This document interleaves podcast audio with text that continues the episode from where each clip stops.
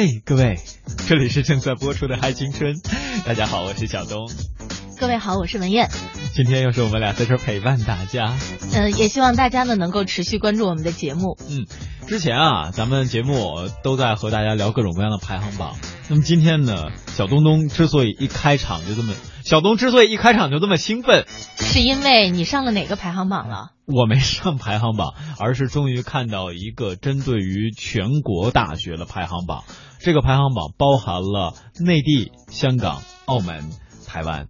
嗯，也就是说，这个排名呢覆盖的范围更广哈，因为原来呢我们看到很多的有关排名榜呢，主要是说的内地的这个大学。对。现在呢看到了已经是辐射的这个呃范围啊也更加的广阔。刚才你说你没有上这个排行榜，我觉得不应该。嗯。小东呢应该上电台主持人颜值担当排行榜。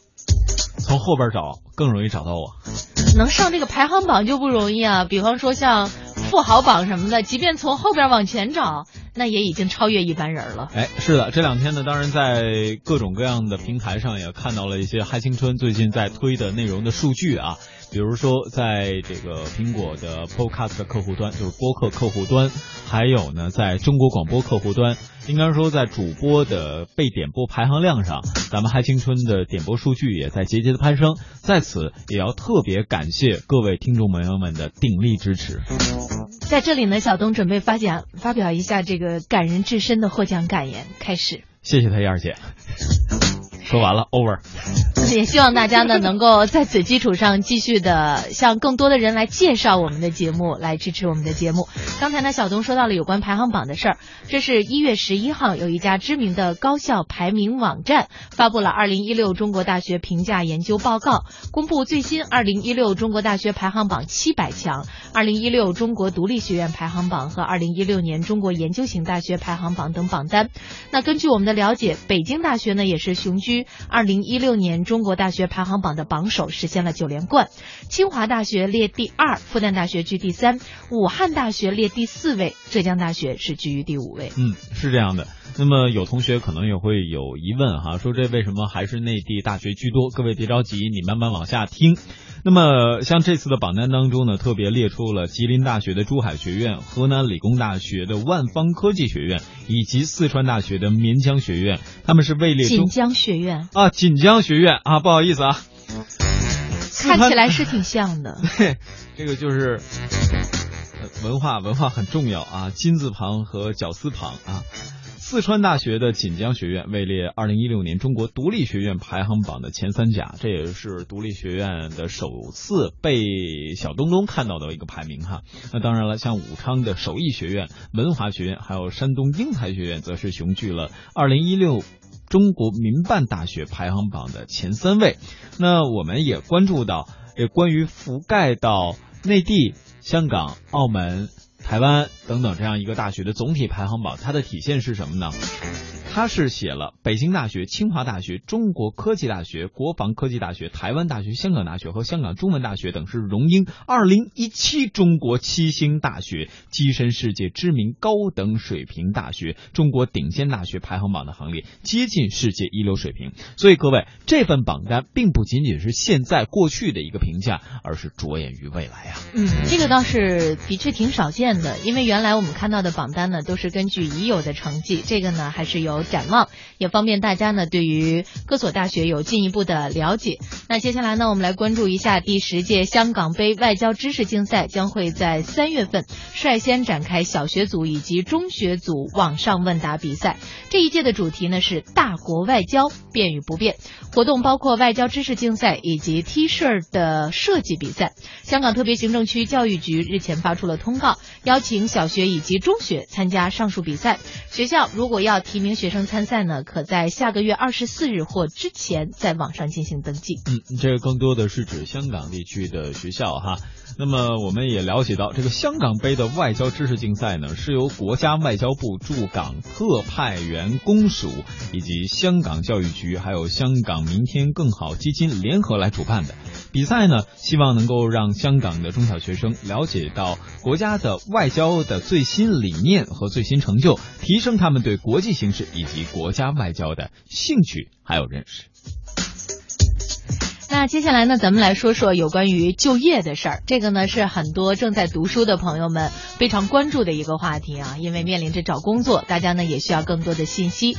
日前，教育部直属的七十五所院校陆续公布了二零一五届高校毕业生就业质量年度报告。人民网教育频道也整理了其中四所财经类高校的报告，分别是中央财经大学、对外经济贸易大学、上海财经大学和中南财经政法大学。发现毕业生就业。首选金融业啊，这个人均获得 offer 两个以上，还是相当乐观的。嗯，这个就 offer 两个以上，代表着有两家公司希望得到你啊。嗯，呃，包含的也可能是三家公司希望得到你。那么得到你不是那那两个嗯两个及两个以上，好吧？对对啊，这个薪金方面也是各位可能会考量的，还有一个就是个人未来的发展。那么从这个报告或者这个调查当中，我们也可以了解到这样的情况，就是就业率也在。呃，随着高升学，呃，也在逐渐升高，然后呢，高升学意愿也在同步的升高。这是怎么讲呢？就是四所高校总体的就业率都在百分之九十以上，也就证明你只要好好学习，一般你都能找到工作的，这是没有问题的。大学四年的时光别浪费了。对，那么在这个其中呢，大学本科生的。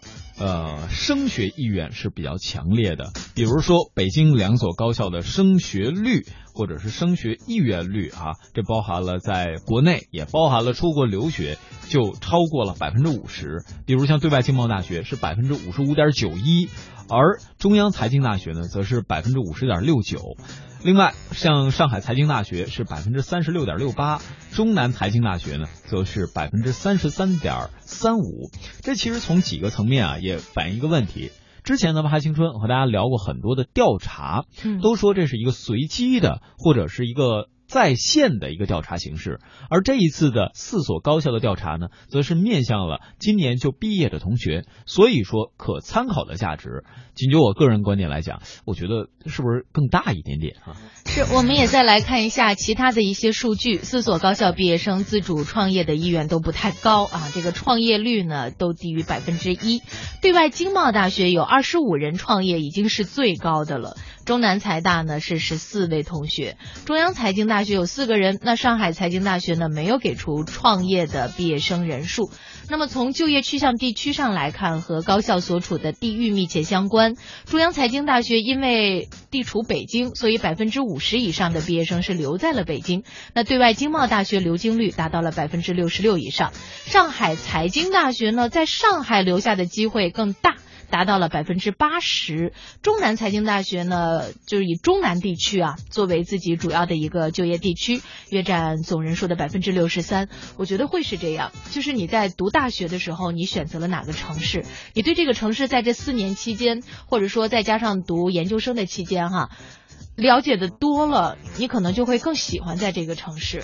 当然了，也许有其他的一些同学更愿意回到自己的家乡，要么呢就是有一些同学选择去到别的城市，甚至是出国等等这样一些选择。但是我觉得可能生活时间久了，你对这个地方还是有感情。对，嗯，呃，通过刚才燕儿姐说的这数，我也很负责任，而且很有信心的说，就是上海财大的同学八成人留在上海。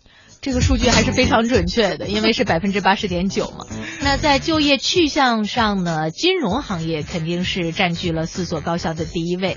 其中呢，中央财经大学百分之四十六的本科生、百分之五十九的硕士生和百分之二十七的博士都是签约了这个金融业。那对外经贸大学呢，有百分之三十一的本科生和百分之四十的研究生呢是签约了金融业。上海财大是接近百分之五十的毕业生签约。约金融业，中南财大呀，只列出了去往金融业的人数，一共呢是一千六百九十二人，远超排在第二名的信息技术专业六百六十六人。